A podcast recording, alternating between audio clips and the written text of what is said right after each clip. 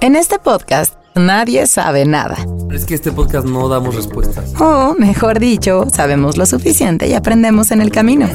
Mesa es una mesa libre, de, juicio. juicios. Libre de juicio. A veces somos jóvenes Y vamos a tener como una clave entre nosotros para avisarnos cuando íbamos a tener sexo o algo así. adultitos Amigos, siento que me voy a quedar pelón. Eventualmente, en cinco años. y adultos. Si me desvelo me canso más y las crudas me pegan más fuerte. Ay, Nadie nos dijo que al llegar a grandes no lo sabríamos todo, ni lo querríamos saber. y dije, güey, ¿cómo es posible que neta no sepa esto, no? Aquí hablamos de la crisis de la edad, lo complicado del trabajo, los corazones rotos y chismeamos mucho. chismeamos mucho. Porque sí, sí nos gusta el chisme. Nadie nos dijo. El podcast para sentirte acompañado en la etapa más larga de tu vida, la adultez. Prevenidos en 3, Con Nani, Nando y Javier. 1. Nadie nos dijo. No sé si les pase a ustedes que mm, con la ropa que usan, como que más o menos saben cuánto tiempo lleva con ustedes en el closet. Y entonces, eh, como que hay ropa que a mí me da, no sé cómo llamarle, pero como que no la quiero usar tanto porque yo pienso que es la nueva. Entonces digo, no, esta playera no la puedo usar tanto. Y las viejas o las playeras que luego terminan en mi casa porque eran de mi primo, de mi hermano, de un amigo que la dejó como que esas no, no tengo un sentimiento a ellas de periodicidad ni de nada y me valen, son las que ocupo como... Todo el tiempo. Ajá, más Con razón, No las- te vemos con la misma playera. Las nuevas no las quieres desgastar. Ajá, no las quiero desgastar y como que tengo, se los juro, o sea, una playera o cualquier pantalón, yo puedo más o menos como en mi sentir acomodarla en si es nueva adquisición o no. Y entonces eso era una cosa, quería preguntarles si ustedes lo tienen. Y otra es que me di cuenta con una y empecé a hacer cuentas y me di cuenta que una playera que para mí era nueva, llevaba yo ya tres años con ella y dije... ¿En qué momento ya voy a dejar, o sea, ya voy a De verla pensar como... que es nueva. De pensar que es nueva, o sea, ya... ya Porque nueva no es. Y en mi mente son, es de esas playeras que todavía digo como, no, esta no la voy a usar tanto porque es de las nuevas. Y dije, ¿what? Y quiero ver si ustedes tienen esa sensación con la ropa. A mí me pasa, pero al revés. Cuando tengo ropa nueva, la quiero usar todo el tiempo. A cada rato. Ah. Y entonces ya de repente es así lo único que uso es lo nuevo. O sea, tú agotas el recurso, así la nueva, Sí, evidentemente cada yo también, por ejemplo, me acabo de comprar una chamarra muy chida y pues me, me fijo como memorizo con qué grupo de amigos no la he usado y aunque los vea como al, la misma semana, digo, la puedo usar toda la semana porque esos amigos no saben la que la usé en otro evento, ¿no? Sí, soy más así, la verdad. Pero me da, me da mucho, este, ¿cómo se llama? Curiosidad, cómo Javier abre su closet y como que le llegan como un mundo de temas, ¿no? Así como, voy a hablar de esto, de las playeras viejas, Pero- pero con las nuevas. Pero dije, no es tema, es intro. O sea, Es intro, es intro. es intro. tiene una periodicidad más chiquita. Pero, pero eso, o sea, sí se me hizo raro cómo te acuerdas, tal vez no cuándo específicamente lo compraste, pero sí sabes acomodar de, ah, esto es nuevo, esto es viejo. Sí. A mí a veces me pasa que hasta se me olvida la ropa que me gusta un buen, pero que ya no es la nueva, porque uso tanto la nueva que de repente así me olvido de otra ropa y de repente así, no sé, encuentro una playera que me gusta un buen y que tenía un buen que no usaba y es como, ah, no más, y entonces ya la empiezo a usar otra así Claro. un montón. Pero lo primero que hago es así, usar lo nuevo, pero así, Hasta amado. que- Sí. A mí cuando se me acumula de que, pues, sobre todo en pandemia, que no sé por qué compré ropa si no estaba saliendo. Tengo ahorita en el closet como camisas y playeras que no he usado porque se quedaron ahí, como que algún día fui a dar la vuelta y me traje una y quedaron ahí, se fueron acumulando.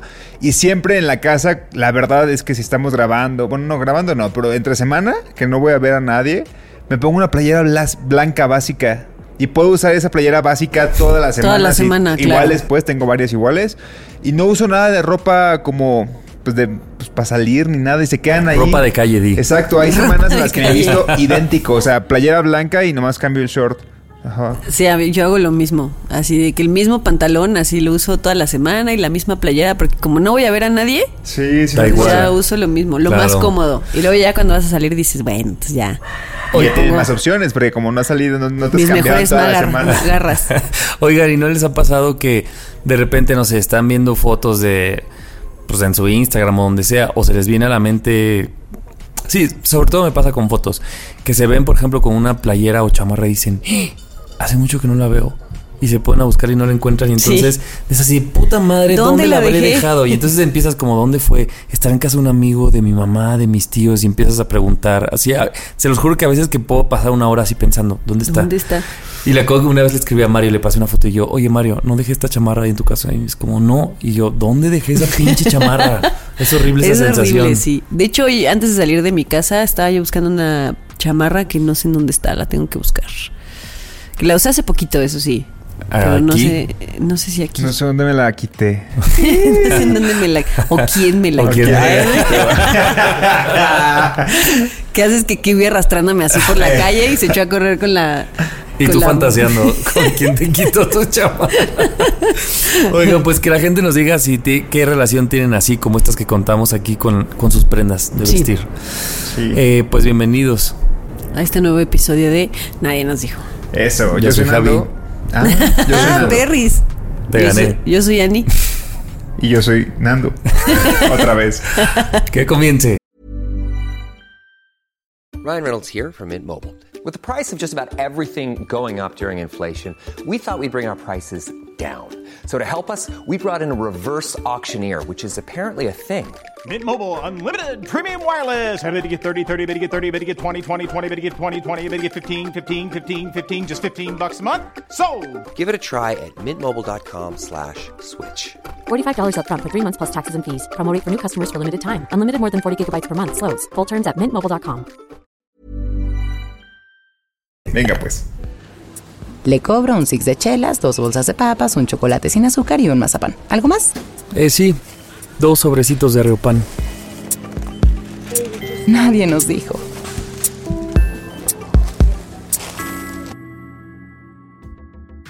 Hace poquito vi un tweet, no lo puedo citar textualmente porque ahorita me metí el link y yo creo que ya lo quitaron y estaba yo entrando en pánico porque no me acordaba muy bien qué decía, pero hablaba de, de rendirse, ¿no? Y que teníamos que quitarle a, a- al, al rendirnos este estigma de que es como un fracaso el rendirse, ¿no? Y que pues a veces es muy sano rendirte eh, o sea, rendirte a una relación o salirte de un trabajo porque ya no estás eh, alcanzando lo que querías alcanzar o no, no te da lo que, lo, lo que tú tienes o lo que tú eres no da para lo que tú estás tratando de hacer. Y creo que se vale decir como me rindo y dejo este trabajo y dejo esta relación y dejo lo que sea que tengas que dejar. Pero es bien importante que le, le quitemos el estigma de que es un fracaso porque pues no lo es. Creo que es, de hecho es muy como de valientes decir como ya no puedo, ya no puedo con esto y prefiero hacerme a un lado a seguir en una lucha constante que me va a desgastar a mí y que no me va a llevar a ningún lado. Claro. Entonces creo que está padre hablar de rendirnos sin esta carga negativa de no, pues fracasaste, carnal. No sé ustedes qué opinen. Sí, me parece que lo tenemos catalogado justamente en el lado negativo, ¿no? O sea, siempre es no te rindas, no te rindas y cuando tú crees que ya no puedes, hasta en cosas bien básicas como hacer ejercicio, ¿no? Es así no, es que güey, no te tienes que rendir. Y lo dices, güey, pero si estoy cargando mucho peso, pues güey, se vale decir ya no puedo y tal vez luego podré, o sea, no quiere decir que luego ya no puedas tener otro trabajo, otra pareja, cargar más peso, pues, pero siento que sí lo tenemos como muy catalogado en lo negativo y es bien difícil deshacerte de ese pensamiento, ¿no? O sea, cada que quieres dar un paso a- al rendirte, como que siento que siempre se activan estos fantasmas de puta. ¿Qué dirán? No sé, mis papás, mis amigos de esta decisión que estoy a punto de tomar, pues van a decir que me rendí y como que nunca queremos. Y la fuerza ni siquiera viene de ellos. Es como decir, güey, te estás rindiendo tú porque tú sabes y te, conoces y conoces como tus límites o lo que quieres. Por ejemplo, eso que decías de, de, cargar más peso. O sea, si tu cuerpo realmente no te está o sea, ya, ya, ya superó lo que puede cargar, no es como no está nada mal decir, güey, voy a volver como un peso más abajo que lo pueda seguir haciendo hasta que poco a poco pueda lograr mi nuevo objetivo en el gimnasio, ¿no? Pero creemos que por el entrenador que va a decir o en otros temas el papá que va a decir, o los maestros que te están apoyando con el estudio que van a decir, güey, o te comparas con el lado, que eso también Ah, está también, terrible. claro. están viviendo ellos lo que tú estás viviendo y es como decir, güey, pues yo estoy diciendo rendirme y no tiene que ser algo negativo y da igual lo que ustedes digan, ¿no? Y creo que también como amigos y familiares y gente como, como siendo del círculo cercano de alguien, también nuestro primer, como nuestra primera reacción es decir como, no, no te rindas. No te rindas. No te rindas, si puedes, no sé qué, y a lo mejor pues no se puede y también se vale no poder, ¿no? O sea, no tiene nada de malo. Digo, hay que, hay que intentar las cosas hasta cierto, o sea, sí hay que intentarlo, pues no te puedes rendir a la primera.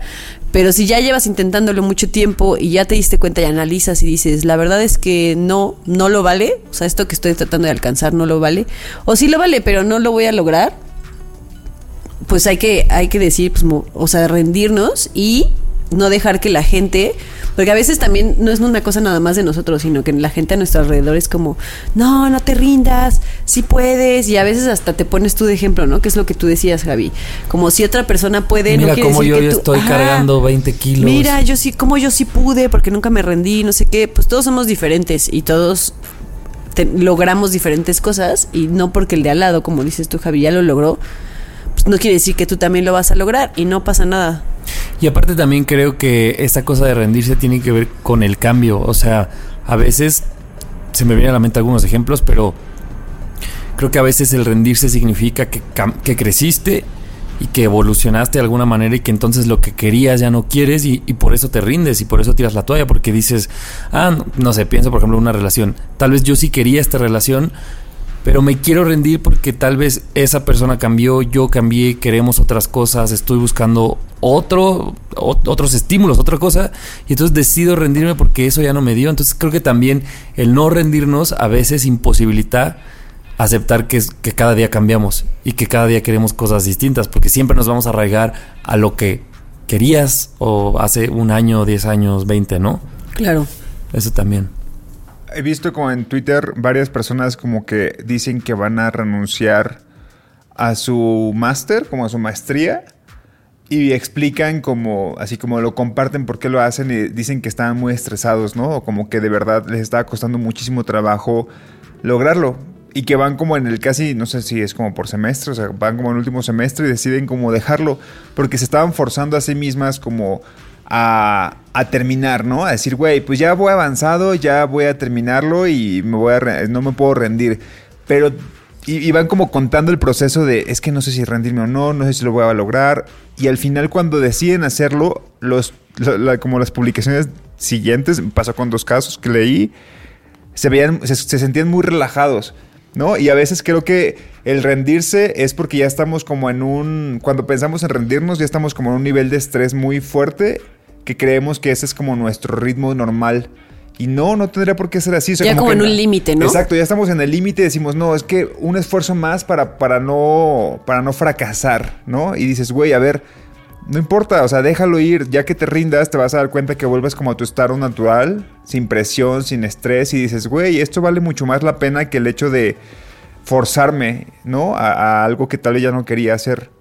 Y aparte, ¿cuántas veces por no rendirnos en algo podemos echar a perder muchas más cosas de nuestra vida, ¿no? O sea, podemos echar a perder otras relaciones, este, no sé, un trabajo, o sea, como que Nuestro siento cuerpo, que nuestra nuestra, eh, sí, mente. nuestra salud, Sí. claro, nuestra salud mental, hasta la física, o sea, imagínense cuántas veces por no rendirnos hemos dejado de lado nuestra salud mental y nuestra salud física, que debería de ser lo más importante.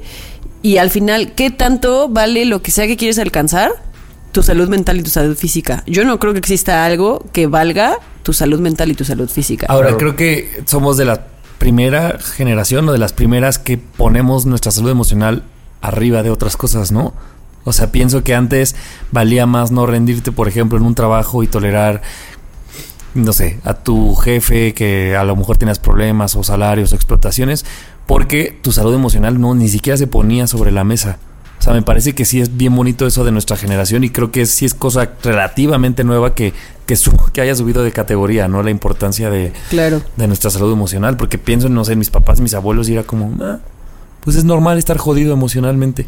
Imagínate cuántas familias no se destruyeron por que alguien en la familia no se quiso rendir en algo y des- lo descuidó todo y Claro. acaban siendo gente que ya es eso es lo único que les importa e incluso viven como siento yo como eh, a medio amargados porque o sea, la cuestión es no rendirse. Ni siquiera es esto me hace feliz, es no me voy a rendir. Claro. Aunque le esté pasando mal, aunque no me esté dando el ancho, este, no sé, mi, no sé, mis herramientas, lo que yo soy, no estoy dando, no estoy dando el ancho, no me voy a rendir. Y no es que me haga feliz, simplemente me voy a encaprichar hasta lograrlo. Suena más a capricho, claro. Ajá. Y, y obviamente, pues te amargas la vida porque no estás nutriendo las cosas que te hacen feliz por estar encaprichado con algo que a huevo quieres lograr.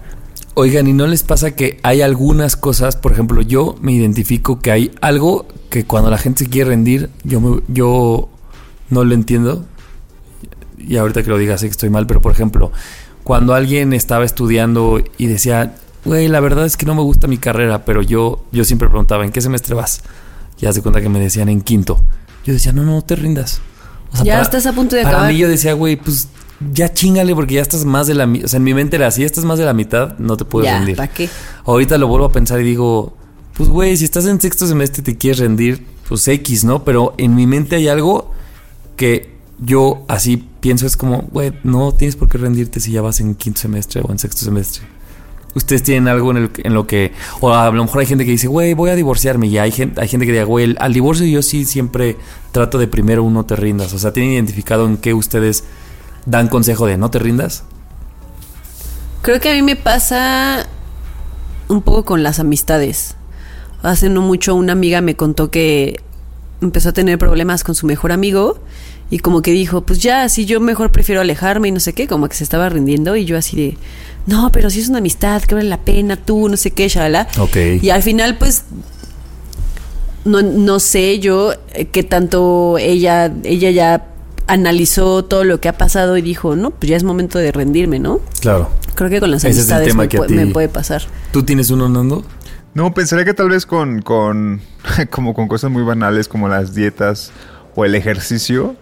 O sea, como el hecho de decir, este, no sé, vas a ver a tu nutrólogo esta semana, este fin de semana, y el viernes alguien trae cerveza y pizzas y dices, dices no, güey, no lo comas. Estás en el último día, mañana vas a ir y ya no te rindas, mañana lo, lo haces. Y es como, güey, está igual. O sea, en realidad es como... No sé, ahorita que estoy haciendo como más, que me estoy cuidando un poquito más, tampoco es como me gusta limitarme, sino de chingarle para y después como quemarlo en, en el ejercicio, ¿no? Así, pero no limitarse a algo así como si fuese ese el, el único camino y ser tan puristas en ese sentido.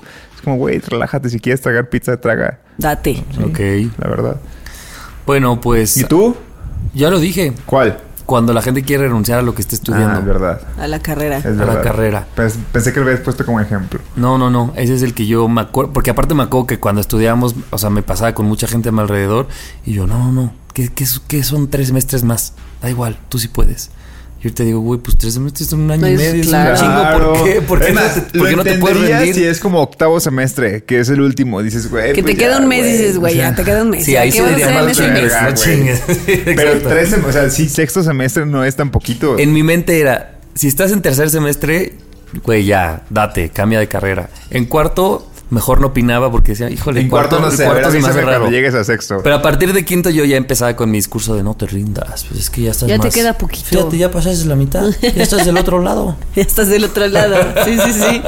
Oye, que la gente nos diga en qué cosas ellos suelen ser los policías del no te Los rindas. policías del no te rindas. Me late, me late. Nadie nos dijo que podríamos hacer trabajo en pijama y sin bañarnos. Nadie nos dijo.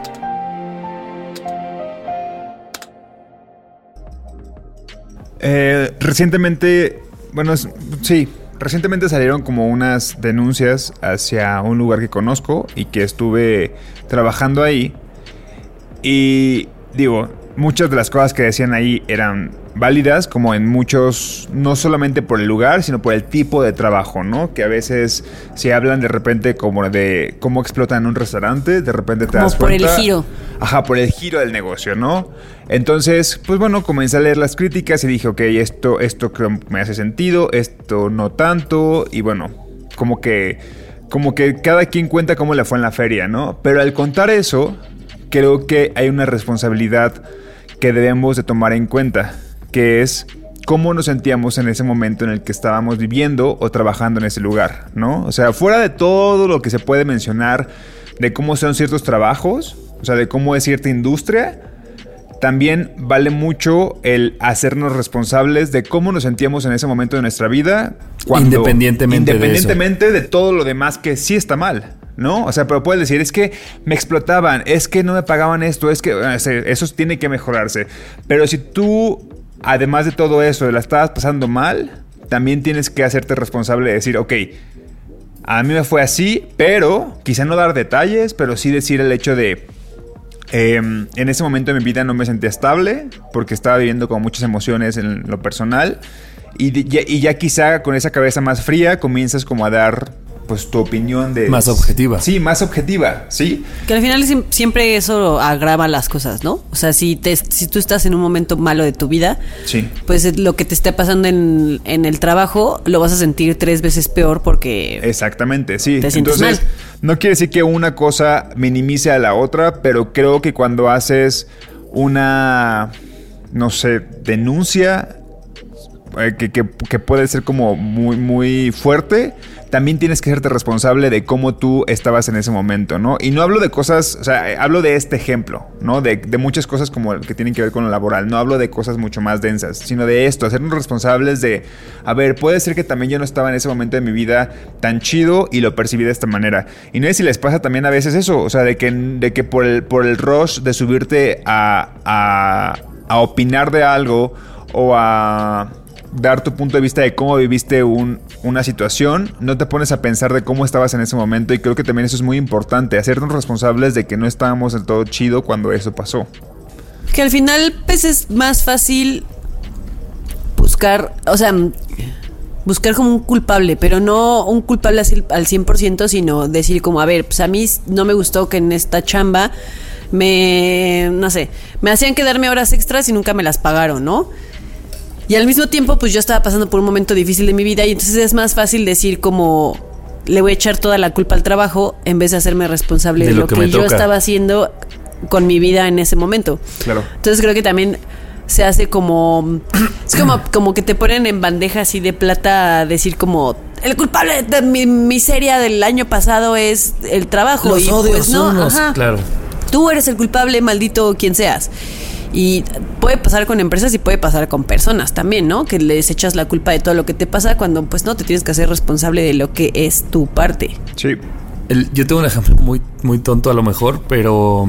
Acuérdate que aquí no hay ejemplos Aquí no tontos. hay ejemplos tontos, No. tienes razón. Es una mesa libre de Bueno, juicios. este es un ejemplo muy listo. El otro Tampoco día- abuses, carnal.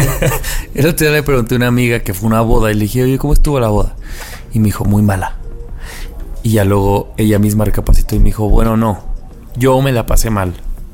Y dije, ah, claro Ah, que claro. cambia que la boda haya sido mala, que tú te la hayas pasado mal. Y entonces ya me contó que ella se había peleado con su güey. Y entonces, claramente, como tú dices, Nando, la, la morra estaba de malas. Y pues obviamente ni la crema de champiñón, ni la canción, ni nada la pudo poner de buenas. Y ella se la pasó mal y fue una mala boda para ella. No así que la boda en sí misma haya estado mala. Claro. Y creo que eso nos pasa a veces, ¿no? O sea, como que juzgamos la boda, el trabajo, la película, lo que sea, conforme a cómo nos sentimos en ese momento. Y creo que está bien, o sea, animó que te la, haya, te la pases bien si era un día de la verga para ti, pero que tengas la capacidad de abstraer, de, de, de sacarte antes de hacer un juicio y decir, ah, bueno, yo reconozco que yo no estaba, güey, muy enfermo de gripa. Tal vez, pues sí, me la pasé la chingada, pero la fiesta no estuvo mal, por decir Claro, un ejemplo. eso justo es lo que hizo tu amiga, ¿no? Como decir como, a lo mejor al principio te dejas ir y luego dices, bueno, no, la verdad, la verdad es que yo me la pasé mal, pero en sí la boda no estuvo mal y está Exacto. bien que des como un pasito atrás y digas, bueno, no, me la estoy volando, le estoy Sí. echando la culpa a alguien más que no. Y que no tendría que ser eso, ¿no? A- que a huevo hagas un esfuerzo por pasártela bien. Tal vez no. Tal vez fracasaste en esa boda, dijera Ani. Pero responsabilízate de que pues hay una cosa que es tuya y no del Claro. otro. Sí, sobre todo es muy bueno esto que dijo tu amiga de se hizo responsable cuando tú le pediste la opinión, ¿no? En este momento de las denuncias y todo que la gente estaba como compartiendo, pues te digo, las cosas muy generales de- de- de- del aspecto de la industria, pues bueno, sí, O sea, puede ser que sí haya muchas cosas que mejorar, ¿no? Y muchas cosas que viviste que no estuvieron chidas. Pero sin dar más detalles, o sea, porque tampoco es como de que, ah, es que yo tengo que contarles mi vida personal para que vean que yo también la estaba pasando mal. No es simplemente del, como saberte que si vas a hacer una declaración, también tienes que serte muy consciente de, ok, yo lo estaba viviendo desde esta manera porque me sentía así. O sea, sí hay muchas cosas que cambiar, pero también yo estaba en un momento en el que donde estuviera probablemente le iba a pasar mal. Porque no estaba chido en mi, en mi vida personal, Claro. ¿no? Y creo que hacerse responsable de eso, cuando vas a dar una denuncia, cuando vas a dar una opinión de algo, es como, ok, también te advierto que esto, ¿no? O sea, sí están, esto es lo que viví, pero también yo estaba así, ¿no? Es importante aclarar. Claro. Y creo que también hay muchas, mm, muchos factores en esta cuestión como laboral que pueden em, sumar o restar a este sentimiento que tú tengas de, de que te están explotando, que te están tratando mal o así, ¿no? O sea, creo que también hay, hay, hay ciertas em, industrias que son mucho de, de vocación. ¿No? Yo me imagino un médico, pues sí, o sea, si yo trabajara de médica, o sea, y no tuviera la vocación, sentiría que todos los días me están explotando, porque pues sí, los médicos tienen 24 horas, guardias tienen eternas. guardias y si eres un pediatra y la mamá con el hijo enfermo te habla a las 3 de la mañana, pues a lo mejor tienes que salir corriendo de tu casa y tienes que ir a un consultorio porque pues es parte de la no vas a dejar que el niño se muera, ¿no? Si está en una situación de emergencia. Claro, imagínate que tú digas, ya no estoy en mi jornada laboral, este. No, pues ay, a ver cómo a le la haces. señora a punto de parir. Sí, incluso A las los nueve, a las nueve te veterinarios. ¿no? Claro. Ajá, a las nueve te atienden los veterinarios. O sea, creo que sí hay ciertas industrias o, o giros o como se diga que, que requieren eh, cosas que, que alguien que trabaja en una oficina diría como a mí que no me hablen a las 3 de la mañana porque no voy a contestar mi teléfono si quieren que les mande un mail. Claro. Bueno, es diferente a un médico, ¿no? O sea, creo que está esa parte. También creo que hay, yo lo veo con mi hermano, ¿no? Mi hermano está, pues, eh, tiene su empresa y, y es una empresa que está creciendo mucho. Y también lo veo que hay ciertas cosas que dice como a veces pues le tengo que pedir un poquito más a mis empleados porque pues es una empresa que nueva, que está en crecimiento, que que pues la gente es como muy cercana, ¿no? Y, y mi hermano pues los trata muy bien y, y todo, pero de repente sí necesita como exigirle o, o pedirle un poquito más a sus, a sus empleados porque pues es una, una industria que está en crecimiento en un país en el que es bien difícil eh, emprender, ¿no? Entonces creo que también hay como ciertas, ciertos factores que uno debe de, ten- Muy de tomar, específicos muy específicos lugar, que uno debe de tomar en cuenta que si yo entrara a trabajar, por ejemplo, a la empresa de mi hermano, sé que me van a tratar súper bien, sé que voy a tener un trato no de eh, cuando entras así a una internacional que eres casi un número de empleado y listo, sino que va a haber un trato más hum- humano, más cercano, y eso tiene sus pros y sus contras, ¿no? Muy- tiene muchos pros, pero también va a tener los contras que el día que si yo trabajara con mi hermano, me habla mi hermano y me dice, oye, o sea, hazme paro, necesito que hagas tal y tal cosa, pues voy a decir, órale, lo vale, porque es una empresa que lo vale. O sea, creo que también no podemos ponernos en esta Pero tienes que tener de... una objetividad para poder decir, Exacto. ah, va, Sí. ¿no? Exactamente, Hoy tocó, ¿no? Sí, o no sé. exactamente. O sea, no puede, después no voy a decir yo, no, pues pinche empresa que me trató así, me explotó y me habló un día a las 3 de la mañana para resolver no sé qué, porque al final, pues uno también debe de entender que eso, hay factores que, que, que tú tienes que Sopesar. poner, sí, que poner Sí. en una balanza. Pero es justo lo que dices de que hay ciertas industrias que yo, yo creo que hay ciertas industrias como la del restaurantes, como todo lo que tiene que ver con medios, por ejemplo, de la inmediatez, del cubrir todo. Eso, competir. claro, los Pues que periodistas. creo que también hay muchas, muchas cosas que deberían de dejar de estar tan normalizadas porque dices, güey, pues, o sea, vale la pena que te levantes a las 2 de la mañana a cubrir algo que, que la neta es que la gente no va a leer, yo qué sé, o sea, o, va a- o sea, ¿qué, qué, qué batalla sí le entras y qué no, ¿no? O sea, a veces como que de repente quieres subirte a todo y te ponen a trabajar muy, muy a deshoras, ¿no? Entonces es como hacer esa reflexión de qué cosas podrías como ceder para no explotar a tu gente, ¿no? Explotarla no de, sino como de cansarla, ¿no? Y otras cosas que también son muy diferentes, que es, ok, la industria está así, tendría que cambiar, pero también es esto que dice Ani, esta empresa trata de hacer las cosas bien, ok, hay que también eso pues, reconocerlo, ¿no? Decir, a ver, quizá sí me estaban pidiendo tal o cual cosa de una buena forma, nada más que yo lo estaba percibiendo mal porque yo me sentía así, ¿no? O sea, es, es, va, va tomando como de la mano también, o sea, yo, yo insisto que sí muchos trabajos, sobre todo en México, eh, que están súper explotados. La mayoría, o sea, de la, del chip que tenemos en México es como de trabajar excesivamente. Y ahorita que Claro. estoy Sí. teniendo la oportunidad de trabajar en una empresa en Estados Unidos, veo las diferencias que son abismales. Entonces digo, güey, sí hay que cambiarnos ese chip, pero también hay que ver que hay empresas que tratan de dar, de, de- de- de mejorar, ¿no? Pero que la misma industria, por el rush, pues los meten al mismo cajón igual que a todas, ¿no? Decir, güey, es que esta industria, es, este medio es igual que todos los demás, o este restaurante es igual que todos los demás, pues porque la industria en sí está jodida. Y también creo que, no sé, por ejemplo, pienso en, en relaciones más cercanas, amigos, pareja, siempre va a haber cosas a mejorar, ¿no? En cualquier relación. Y creo que también el cómo te expresas es bien distinto. O sea, una cosa es decir, oye, quiero arreglar esto entre tú y yo porque no me gusta, a expresarlo de una manera como si todo fuera malo. O sea, porque creo que siempre en cualquier cosa que tengamos tiene su lado bueno y su lado malo. Y no estoy diciendo que el lado malo te lo tengas que chutar a huevo. O sea, lo puedes hablar, modificar, pedir, lo que sea. Pero creo que siempre tiene, o sea, como que hay formas. A mí me pasa con las denuncias, digo, no sé si las que tú dices son anónimas o no. Pero en Twitter me pasó que vi el otro día como justamente de restaurantes. Un montón de denuncias, creo que, bueno, de un restaurante y se empezaron a sumar así olas de otros restaurantes y otros y otros.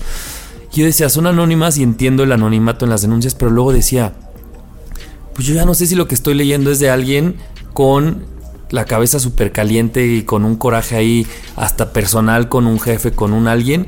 Y entonces yo estoy leyendo algo de un restaurante grande o de una empresa grande. Y decía, no sé, o sea, estas denuncias anónimas a veces, pues como, como nadie las... No, no puedes saber si son verdaderas o no. O sea, creo, creo que a veces estamos leyendo cosas que probablemente vengan desde algo, un enojo muy pues muy personal, no sé si me estoy, estoy dando a entender. Sí. O sea, como que siento que está raro a veces hacerle caso a todas las denuncias así anónimas, porque pues güey, todo el mundo lo podemos hacer, alguien lo va a retuitar y cómo sabemos si esa información es verdadera o no. Sí, de la- ¿No? que- considero que en, en las denuncias de la industria, como de ciertas industrias, sí hay como que antes de amplificar, hay que buscar a la fuente y decir, ok, esto, ¿cuál es tu punto? Investigar un poco, sí, a ver, ¿no? Esto es lo que están diciendo de ti, Claro. vamos a ver tú cómo, cómo, cómo te puedes defender de esto, ¿no? O sea, es muy diferente a las denuncias de víctimas, ¿no? Que, que ahí sí hay que creer. Claro. a la Claro, víctima, ¿no? claro, Eso claro, Es un sí, sí, punto sí. aparte. Pero en cuestión de la industria, sí creo que existe la posibilidad de acercarte a, este, a esa ente que están denunciando y que le des voz también y ver cómo lo, cómo lo acepta, ¿no? O sea, creo que también eso habla mucho de, a ver, lo estoy aceptando o no tengo pruebas que esto no es real y ya, ya puedes secarlo. Y, y si la cagaste, pues, güey, pues, admítelo y eh, eh, comienza a generar cambios, ¿no? En ese sentido. Sí, sí son muy de repente como que complicadas hacerle caso a las denuncias de la industria. Y creo que también es bien complicado porque sabemos que vivimos en un país en el que yo creo que la mayoría Nadie de las empresas son, o sea, son, tenemos una cultura de explotación Sí, laboral, ¿no? Entonces, si vivimos en un país que tiene una cultura de explotación laboral, pues claro que, que vas a creer que cualquier restaurante y cualquier empresa está explotando a sus empleados porque pues es lo común y pues eso es lo jodido. El, el punto es, la, o sea, lo que tendríamos que cambiar es no ver quién está menos explotado, sí que, sino que no nos exploten en la laboral, ¿no? y En más que señalar a México. un arroba es como, güey, cambiamos en general como, o que, o que no nos dejemos o que no permitamos ciertas cosas, pero siendo siempre muy objetivos, ¿no? Sí. Estoy de acuerdo. Qué complicado también. Qué difícil. Bueno, salud. Por eso lo de hacernos responsable va también para las empresas. Claro. O sea, háganse responsables de que la están cagando y generen un punto así de que estos son mis puntos para cambiar. Y esos son unos tacos. Ánimo, pues. Hey, I'm Ryan Reynolds. At Mint Mobile, we like to do the opposite of what Big Wireless does. They charge you a lot, we charge you a little. So naturally, when they announced they'd be raising their prices due to inflation, we decided to deflate our prices due to not hating you. That's right. We're cutting the price of Mint Unlimited from $30 a month to just $15 a month. Give it a try at mintmobile.com slash switch. $45 upfront for three months plus taxes and fees. Promo rate for new customers for limited time. Unlimited more than 40 gigabytes per month. Slows. Full terms at mintmobile.com.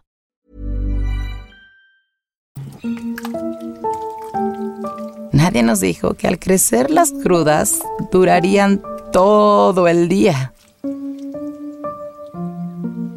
Nadie nos dijo. Mi tema se parece un poco, mucho, bastante al tema de Ani, así que espero mm, no confundir a usted, querido podcast escucha. Qué. Em, lo agarré de, bueno, de varios lugares. Uno es de un libro que se llama Qué vergüenza, de una escritora que se llama Paulina Flores. Ahora sí anoté todo para que no se me olvide. Y hay una parte que dice, habla de un personaje y dice, estaba llena de voluntad propia, había tomado decisiones, era dueña de sus fracasos y nadie podría decir que el fracaso no costara esfuerzo o sacrificios. Eh, y luego vi esta serie que se llama Typical, que no sé si la gente ya la vio. Atypical. Atypical en Netflix, que sin hablar del, del- tanto de la serie ni hacer spam, hay una parte en la que el, protagonismo, el protagonista tiene muchas ganas de hacer un viaje. Y entonces en la última temporada se le está complicando por algunas cosas hacer este viaje. Y está en un proceso pues como de tirar la toalla, ¿no? Y em, hay un- una escena en la que le empieza a decir su novia, creo que sí es su novia, como muchos argumentos por los cuales él no puede hacer ese viaje. Y todos los argumentos son muy válidos porque son argumentos que él mismo ha dicho o que sí tienen que ver con, con su realidad, ¿no? Y entonces, eh, de repente, este protagonista, protagonista está con su hermana y la hermana le dice, dijo, todos tenemos una lista mental de las cosas que nos limitan o que no podemos hacer. Él hablaba del viaje, pero haz de cuenta que para no hablar tanto de la peli, yo puedo decir, no, es que yo, por ejemplo, no puedo hacer ejercicio en las mañanas porque soy muy flojo. En realidad, ese no puedo es una lista mental. O sea, es una, una cosa que yo me estoy eh, limitando, ¿no? Y decía mm, este personaje de la hermana, dice, usa tu lista de fracasar para hacer una lista de tareas mejor que debes hacer para vencerlas, ¿no? Entonces, tanto este tema típico como el libro me hizo hablar del fracaso, que así se llama mi esta parte mi tema pues, de cómo justamente el fracaso significa que lo intentamos, ¿no? O sea, si fracasamos en un trabajo fue pues porque lo tuvimos. O si yo me divorcié y siento que fracasé o corté con mi relación porque siento que fracasé, en realidad ese fracaso viene de un intento y de que accioné para estar un año en un trabajo, con una pareja, en un departamento, lo que sea. Entonces digo, güey, por eso se parece mucho a mí, porque el fracaso creo que también me gustaría cambiarle esta connotación de es algo malo. Pues no necesariamente. O sea, tal vez el fracasar viene de que lo intentaste, lo intentaste, lo intentaste. Y pienso que a veces las personas que, o, cuando no queremos fracasar, a las personas que les da tanto miedo fracasar, tal vez lo que hacen es no accionar. Entonces, no voy a tener una relación porque qué tal que fracaso. Entonces mejor estoy solo. O no voy a aplicar este trabajo porque qué tal que me lo dan y luego se dan cuenta que soy un pendejo. Entonces no aplico al trabajo. Entonces creo que el fracasar está en la misma cancha en la que nos atrevemos a hacer las cosas y ya luego el futuro decidirá si nos fue chido o no en esa exploración que tuvimos. Pero creo que para que fracasemos, sí necesitamos estar e intentarlo, intentarlo. Y creo que lo contrario de fracasar sería quedarnos ahí, como Sin hacer estáticos, nada. sin hacer nada. Entonces digo, güey, pues es mejor hablar mañana de los fracasos que hemos tenido a no tener nada que contar porque nos da tanto miedo fracasar que ahí estamos parados. No sé qué opinen de mi monólogo. Pues sí se parece mucho, ¿no? Yo voy a repetir lo mismo que dije ya en el de Annie. No, no es cierto. No, es verdad. O sea, creo que esa perspectiva como de fracasaste, pero al menos lo intentaste, es, es muy bueno, ¿no? O sea, porque entonces te estás probando y, y, y muchas veces, por ejemplo, esta, esta persona que hacía la lista como de cosas que le impedían, pues quizá en ese momento considerabas que tenías miedo. No sé, si esta persona quería viajar y para viajar este era que le daba mucho miedo el mar porque tenía que llegar en barco, pero él se quedó en su cabeza de que ah no, es que voy a fracasar porque neta le tengo un pavor al mar. Pero sabes, ya no somos las mismas personas que antes cuando hacemos esas listas. Claro. Vamos creciendo y a veces nos obligan o nos obligamos a vencer los miedos y esos miedos probablemente pues estaban en esa listita de, de me da miedo esto y por eso voy a- puedo fracasar y, y no, ya no eres la misma persona, ya esa lista hay que actualizarla, ¿no? O sea, porque probablemente lo puedes intentar y ya no va a ser un fracaso, ya lo vas a superar con éxito, ¿no? O no. Pero O sí, no, o sea, pero si pues la sí. respuesta es que no, ya hubo un intento en Ajá. medio. Exacto, No sí. se quedó en una lista mental que nunca llevaste a cabo. Sí, o sea, pero también es importante como esa lista actualizarle y decir, ah, ok, tal vez voy a sacar esto de mis miedos porque pues ya no les tengo miedo, ¿no? A mí me parece muy bonito pensar que para llegar al fracaso tienes que cruzar el puente de, de intentarlo. O sea, pues sí, al final si fracasaste es porque por lo menos lo intentaste y creo que tiene su parte como muy, como hasta medio poética, ¿no? Claro. Como de, o sea, sí fracasaste, pero fracasaste porque lo intentaste y ni modo, a veces se, a veces se gana y a veces se pierde. Y, y tampoco va a pasar nada si pierdes, pero por lo menos lo intentaste. Creo que lo que lo que debería de tener si la carga negativa es el no intentarlo, ¿no? Claro. Sí. Más Eso. que el fracasar, el no intentarlo. Y, y está bien tomarse su tiempo. O sea, por ejemplo, cuando pienso en las citas de Bumble y que dices, güey, es que lo o sea, salí con esta persona, lo intenté y fracasó soberanamente de que después de tres meses me di cuenta que esta persona no quería nada conmigo. Está bien tomarte un break. Pero no ponerle esa etiqueta a es que en Bumble no voy a encontrar nada porque esto. No, pues a ver.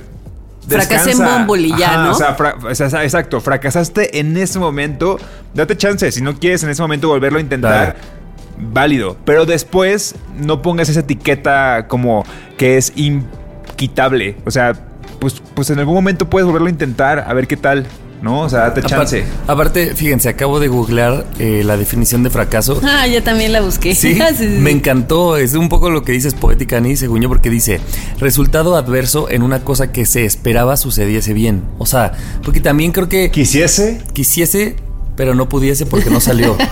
No, pero es como, claro, si fracasaste en este, ma- o sea, en esta cita, pues güey, el fracaso fue ese match en especial con esa persona en específico. O sea, y que como- tú esperabas que resultara en esto y no resultó en esto. Claro. Que también hay que pensar, o sea, le le tenemos una, una carga tan negativa al fracaso que es como si ya no existiera nada más allá del fracaso, ¿no? Y al final, pues es solo un resultado que tú no esperabas.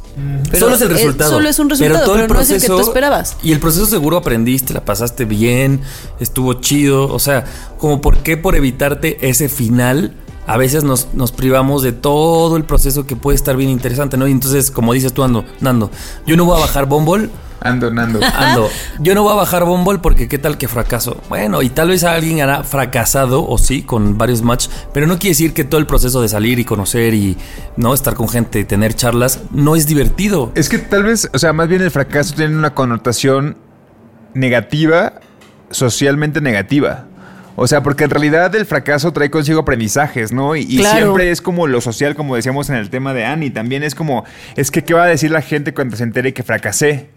¿No? Y es como, a ver, güey, no estás fracasando. Ahí siempre hay una, un periodo como de autoevaluación y decir que de esta, de esta cosa que no se cumplió como yo lo esperaba, ¿qué puedo hacer? O qué cosas no estuvieron en mi, en mi, en mi cancha que hicieron que este fracaso pues parezca mío, pero en realidad no fue mío. O sea, hubo factores alrededor que me hicieron fracasar, ¿sabes? Pero es que ahí, ahí, o sea, lo que tengo yo en duda es si mejor trabajar en no decir que fracasamos o mejor sí decirlo pero quitarle la connotación negativa. Yo prefiero Porque- eso, Porque sí. si no se- si, si- si de- si decimos no, no, no, es que tú no fracasaste, sería seguir teniéndole tanto peso al fracaso que mejor digo que tú no fracasaste. Tal vez decir, ah, sí, güey, sí fracasé, pero eso no significa que eso estuvo mal. Que de hecho yo siento que es algo que ya está pasando en las nuevas generaciones y que nosotros adultos jóvenes cada vez nos permitimos más el aceptar los fracasos y como cuando este meme que decíamos nos de- burlamos. De, que antes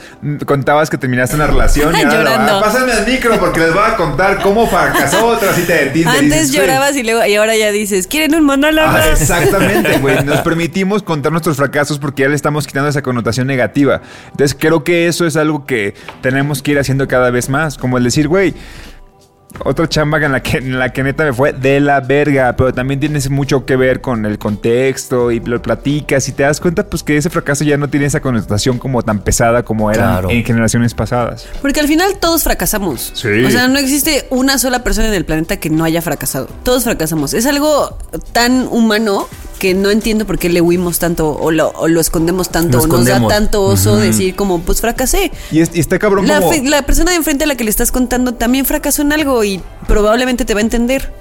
triunfar como, ¿qué es el contrario del triunfo, no? Por ejemplo, triunfar en todos los aspectos de tu vida está De hueva. imposible, no, está No, no se imposible, güey. O sea, porque una No persona que es súper exitosa en el trabajo probablemente está fracasando en los aspectos personales, descuidando a sus amigos.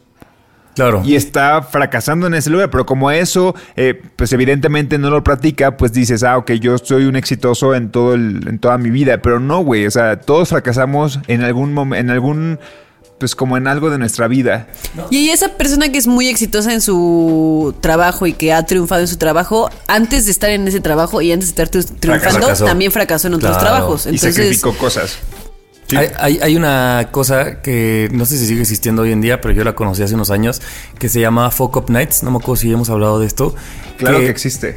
Que sigue vigente. Sí. Ah, bueno. Es un evento que invitaban a gente, pero justo invitaban a gente a hablar de sus fracasos. Y creo que un poco la misión era, no quiero que me cuentes cómo, o sea, cómo eres chingón en todo. Quiero que me cuentes cuándo te fue mal, porque entonces el pensamiento era, a partir de esos fracasos, fue que ahora estás en un lugar chido. Claro. No a partir de las cosas que te salieron bien. Y me gustaba mucho, yo solo fui una vez, o sea, en vivo a verlo, y me parecía maravilloso porque yo decía, güey, estamos todos aquí escuchando a gente que se vulnera en- en- ante un público con un micrófono y no te va a contar eh, cómo escribió su mejor libro, te va a contar del libro que hizo que nadie leyó, del que no vendió, ¿no? De la canción que salió pésima o lo que sea, el fracaso que sea. Entonces yo decía, cuando lo escuchas no tienes otra cosa más que generar empatía porque claro, tal vez en ti no aplica en un libro, pero dices, ah, pues en mí esto aplica en mi relación, en mi trabajo, en lo que sea. Y dices, güey, como dices tú, Ani, todos hemos fracasado, entonces cuando te vulneras así, pues todo mundo podemos hacer clic en alguna área, Claro. ¿no? Está muy chingón eso. ¿Por qué te estás riendo de mí, Nando? No me estoy riendo de ti, me estoy riendo de que tenemos a Un otra chef. persona haciendo sándwiches y está como sacándole lo último que queda a la mostaza y se escucha como si alguien se Y está gas. fracasando en su, en su Se escucha proceso como de hacer gases, sándwiches. Fer, ¿estás fracasando, gordito? no, no fracasó, no fracasó. Sí, pues abracemos los fracasos. Nada más quería decir algo. que, eh, o sea, hay fracasos como cotidianos. Hace ratito que decías, Nano, de la lista esta típica. Hablé con una persona, por ejemplo, que decía, me daba mucho miedo manejar en la Ciudad de México. Y yo entiendo que puede ser un monstruo y un gran reto. Sí, intimidante. Por ejemplo, en ese caso es, güey, inténtalo. O sea, esa lista mental de por qué te da miedo. eh, los semáforos, las avenidas grandes, los carriles reversibles. O sea, entiendo cuáles son las cosas. Pero si lo intentas y luego des- decides, ¿sabes qué, güey? Prefiero seguir este mm, sin usar coche porque ya lo intenté y no pude. Está bien. Pero esa lista mental está padre que la puedas luego tratar y, a- y tratar de atravesar a ver qué descubres. Y hay un montón de gente intentándolo y fracasando soberanamente al manejar.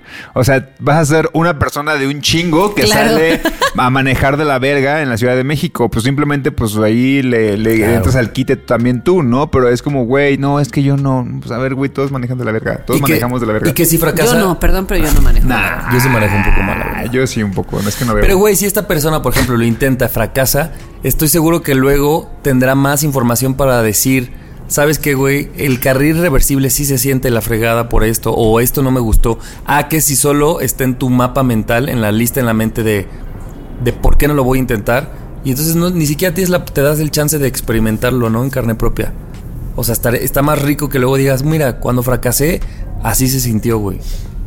Y ya. Que es que esa persona se va y de verdad va en el carril reversible por el, por el lado contrario, güey. es una de las mis No, sí miedos tengan máximos. cuidado, sí tengan cuidado. Sí, sí manejen con cuidado, porque sí es una locura la Ciudad de México. P- paréntesis y ya para acabar. Güey, es que esto de los carriles reversibles se me hace algo A mí me da mucho miedo. mm, que me da así pavor. O Porque sea, luego digo, o sea, la gente, según yo, dice como a las 8 de la noche se hace reversible. Pero yo digo, si son las 7.59, doy vuelta, dan las 8 y yo estoy a la mitad. ¿Qué pasa? Es que yo no he entendido. Yo los evito. Yo también. evito. Evito el fracaso en esos Evita el carriles. fracaso. Yo voy a fracasar en Tlalpan, pero no en esos carriles. La verdad. Este, bueno, pues que la gente nos cuente eh, cómo Su les ha ido fracaso. con sus fracasos. Un fracaso, un fracaso. Va. Va, jueguele. Síguenos en redes sociales, arroba Nadie nos dijo, en Twitter, en Instagram y Nadie nos dijo podcast en Facebook.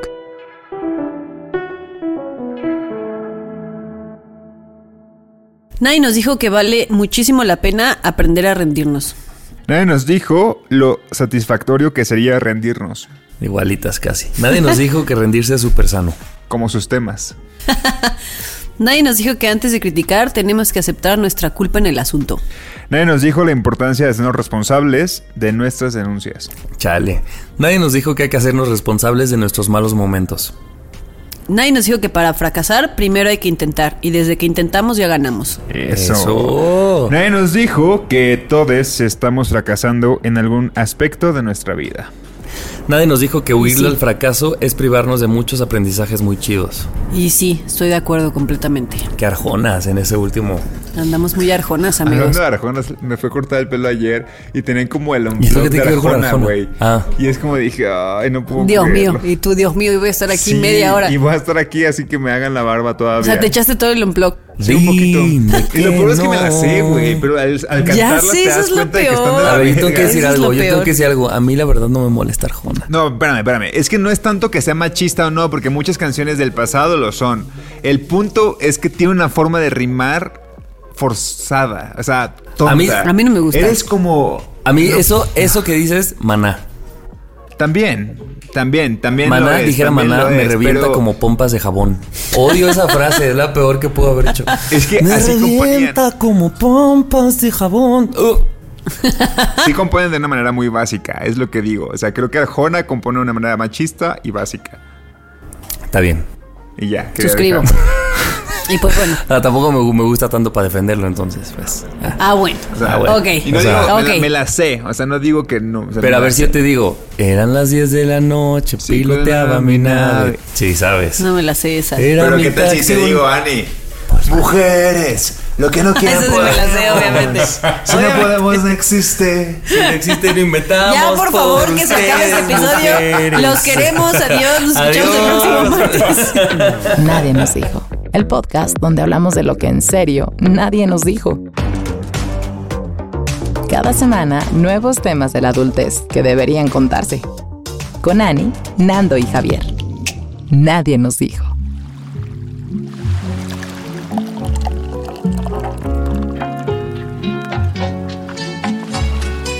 Este programa es producido por Malpasito.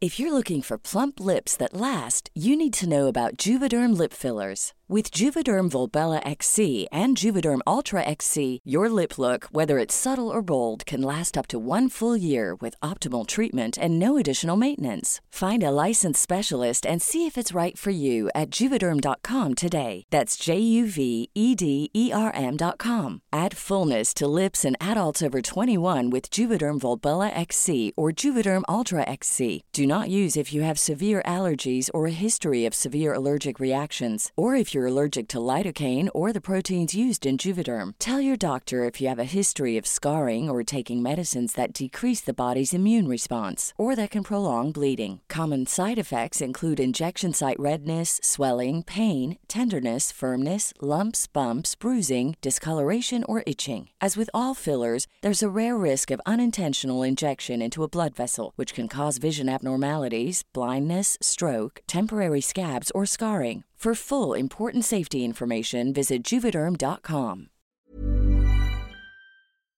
Lo encuentras en Instagram como arroba malpasito, productora de podcast.